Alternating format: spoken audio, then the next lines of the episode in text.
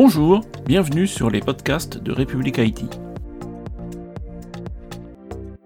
Monsieur Frédéric Rioux, bonjour. Bonjour Bertrand. Donc vous êtes le DSI de BioGarant. Alors pour commencer, est-ce que vous pouvez nous représenter rapidement ce laboratoire pharmaceutique?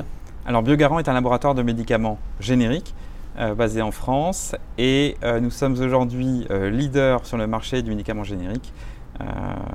voilà, avec 350 millions de boîtes vendues par an.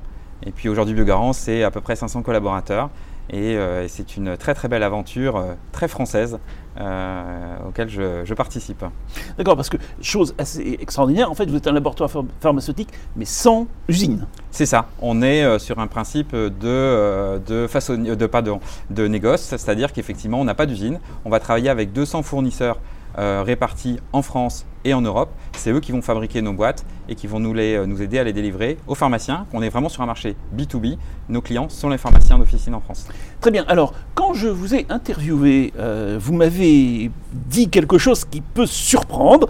Euh, c'est je n'aime pas les cahiers des charges. Est-ce que vous pouvez expliquer cette défiance vis-à-vis de ces pauvres cahiers des charges? Oui, c'est mon expérience qui m'amène un petit peu à avoir ce constat-là aujourd'hui. Un cahier des charges aujourd'hui, pour moi, c'est finalement une espèce de biais cognitif qui est posé sur la table vous laissez quelqu'un remplir une feuille blanche avec tout ce qu'il aime, euh, tout ce qu'il souhaiterait euh, comme application euh, et, ça amène à faire trop de spécifiques pour moi. Le spécifique, c'est long à faire, c'est compliqué à maintenir. Et puis, lorsque la personne est amenée à évoluer, ben, le suivant va lui aussi refaire son cahier des charges. Donc, je pense qu'il y a beaucoup d'énergie qui est gaspillée, pas forcément dans l'intérêt de l'entreprise. C'est pour ça que je préfère aujourd'hui les solutions plus de paramétrage, low code, no code, qui vont me permettre aujourd'hui de répondre à des besoins très spécifiques de l'entreprise en étant le plus rapide possible et le plus agile possible. Très bien. Alors du coup, ça a des conséquences en termes de recrutement. Euh, quels sont aujourd'hui les profils que vous recrutez au sein de la DSI C'est exact. En fait, je vais moins chercher de développeurs informatiques, je vais plus chercher des gens qui maîtrisent des solutions avec des profils de type solution owner.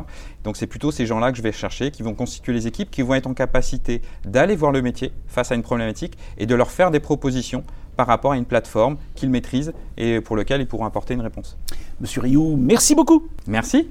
À très bientôt sur république-it.fr. Bonne journée.